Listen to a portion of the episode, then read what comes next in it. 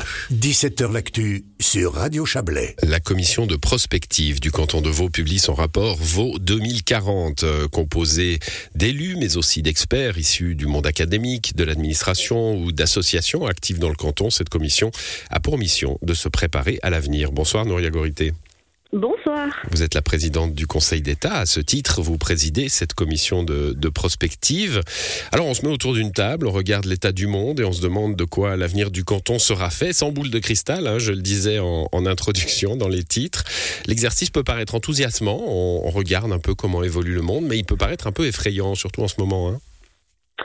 Oui, bonjour. Bah, d'abord, euh, il est assurément enthousiasmant parce que c'est l'essence même de la politique, c'est d'examiner euh, finalement quels sont les facteurs d'influence euh, de l'évolution de, nos sociétés et puis de voir quelles sont les marges de manœuvre par rapport au, futur possible. Et donc, l'exercice, il est voulu par la Constitution, qui a voulu se doter d'un organe de prospective qui, au fond, réunisse des, mondes, des experts, des, le monde de l'administration, mais surtout du monde académique Et puis, pour la première fois cette année, j'ai souhaité qu'on puisse y associer aussi euh, des associations actives euh, dans des domaines spécifiques pour euh, essayer de dresser des scénarios, des hypothèses d'évolution possible de notre canton. Et c'est un rapport qui s'appelle VO 2040 qui sera remis euh, non seulement au Grand Conseil, mais surtout au prochain gouvernement euh, qui devra élaborer le prochain programme de législature. Et finalement, ça sert un peu de, matière première à la réflexion. Hum, alors c'est le troisième hein, rapport, vous l'avez relevé, c'est la, nouvelle constitution en 2003 hein, qui avait euh, introduit la nécessité de cette commission de prospective. Il y a eu un premier rapport en 2012, puis en 2017. Sans, sans, parler encore de, celui qui arrive là, c'est vraiment un exercice utile ou c'est un de ces rapports qu'on met ensuite euh, euh, de côté euh, une fois qu'on a établi un plan de législature et puis qu'on va de l'avant non, mais si on regarde les exercices précédents, euh, eh bien, on se rend compte que euh, ils, Alors, bien sûr, vous avez dit c'est pas une boule de cristal, mais néanmoins, on voit que c'était pas si faux. les, tendances lourdes qui avaient été identifiées, les facteurs d'influence et les enjeux qui avaient été identifiés aussi bien euh, pour la version précédente que pour la toute première, on voit qu'ils ont quand même, pour une bonne part, ils se sont avérés. Et donc, euh, le, le, programme de législature qui en découlait chaque fois, eh bien, il s'est appuyé sur ces travaux. Euh, naturellement, euh, le, le, but d'un organe de prospective, c'est vraiment de, de, voir quels sont les facteurs de changement possibles pour faire émerger hein, des, des, hypothèses mmh. d'évolution, mais il s'abstient d'émettre une quelconque recommandation parce qu'elle, elle, vraiment, elle appartient aux politiques, au prochain gouvernement.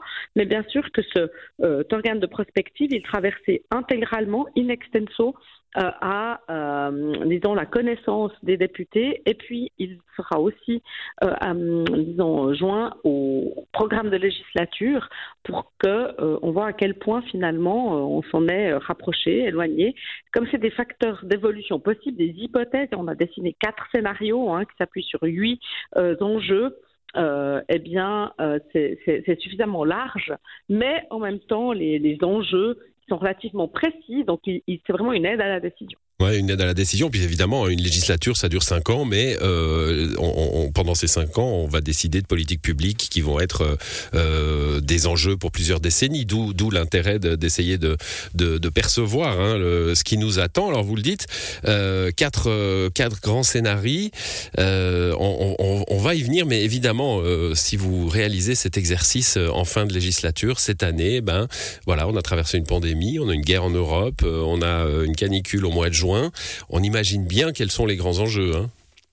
Oui, mais en tout cas, on les a déclinés euh, sans, disons, surprise. On a, on a évidemment identifié que comme enjeu majeur, on a évidemment de s'occuper des questions climatiques et environnementales, hein, euh, et notamment de s'occuper de diminuer notre empreinte carbone euh, pour essayer de, réguler au maximum le dérèglement climatique, mais aussi l'adaptation de, notre société au, changement climatique. On, le voit aujourd'hui, par exemple, le fait d'avoir, par exemple, des îlots de, de, fraîcheur dans les villes, d'accompagner la préservation de la biodiversité. Enfin, ce sont des éléments structurants.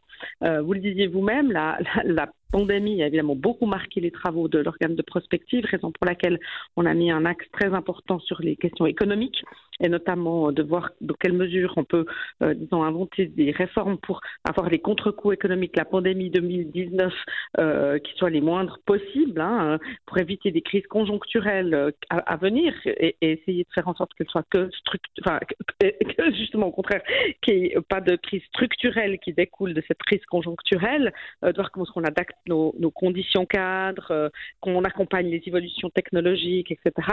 Autre facteur important, c'est évidemment qui ont découle, ben, c'est la cohésion sociale, hein. c'est euh, de, lutter contre la pauvreté et l'exclusion sociale, euh, lutter aussi contre la polarisation de la société, ça c'est un facteur qui, a été très émergent durant cette euh, pandémie, revenir aussi sur des questions de, démocratie, de s'inventer des langages communs, hein. on a vu les récits communs, ils ont été au, début de la pandémie très faciles à mettre en place, mmh. puis Ensuite, les réalités des gens sont différentes. Donc, euh, euh, disons, lutter contre la polarisation, euh, c'est important. De, réduire nos dépendances vis-à-vis de l'extérieur, hein, notamment toutes les questions d'énergie. D'énergie, bien sûr. Etc. Bref, il y a huit enjeux qu'on a, disons, listés euh, et qui ensuite se décline sur quatre scénarios possibles d'évolution. De, voilà, alors ces scénarios, hein, c'est une, une, société un petit peu qui ressemble à la nôtre aujourd'hui. Euh, euh, L'enjeu climatique, c'est trop super, c'est important, mais en même temps, on change pas trop nos habitudes. Vous l'appelez euh, une société pleine de contradictions. Il y a la mhm. société ouverte, une, une mhm. société où ça irait plutôt bien, où, où, ça, où, ça, ouais, où ça va pas mal. Il y a une société écologique où on a compris les enjeux, on a avancé vers, vers les stratégies qui ont été mises en place euh, à l'échelon fédéral ou, cantonal, et puis une société autoritaire. Ça, voilà, vous, dans les scénarios possibles, hein, il y a une société où les crispations de la société vont vers plus d'autoritarisme, plus de surveillance, plus de, de crispation à l'intérieur de, de, la société. la société autoritaire, elle faisait déjà partie des scénarios ces années passées, ou est-ce qu'on a quand même un petit peu des choses qui se cristallisent? Non, c'est quelque chose euh, qui, qui, qui émerge, et d'abord qui a émergé ailleurs, hein, dans, en Europe. On a observé ces dernières années euh, l'émergence euh, d'un discours qui appelle à l'homme fort et qui d'ailleurs les, les, désigne hein, dans certains pays comme la Hongrie, etc. Et, ou, la, Pologne. On, on voit, c'est aux États-Unis aussi. Hein, les, Et mmh. puis, on, on, a observé quand même une société qui se polarise, je l'ai dit on voit bien que les, compromis sont plus difficiles à sceller euh, et euh, finalement il y a, peut-être un risque d'une aspiration à une réponse plus autoritaire. Et donc nous on décline dans ce scénario finalement les, tendances euh, et, les conséquences qui peuvent en, découler. Et puis bah, justement c'est pour ça qu'un des enjeux pour nous c'est vraiment de, de, voir comment est-ce qu'on peut réduire ces, ces, fractures et puis finalement de plaider pour un maintien de nos société démocratique, plurielle, ouverte, intégrative. Euh, et parce qu'aujourd'hui, on voit qu'il y a des dangers hein, qui menacent la démocratie.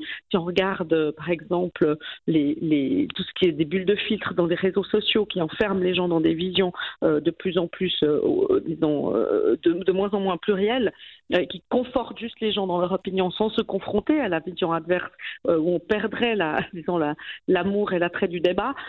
disons, ça, c'est des, éléments qui nous font, qui nous montrent qu'aujourd'hui il y a, un petit risque d'aller vers ces sociétés qui sont moins attachées aux principes démocratiques. Et pourtant, la Suisse, ben, elle s'appuie sur cette force incroyable qui est une des meilleures démocraties du monde. On peut, on peut, on peut se préparer à, sauver la démocratie. C'est un, petit peu euh, un gros trait ce que je vous pose comme question.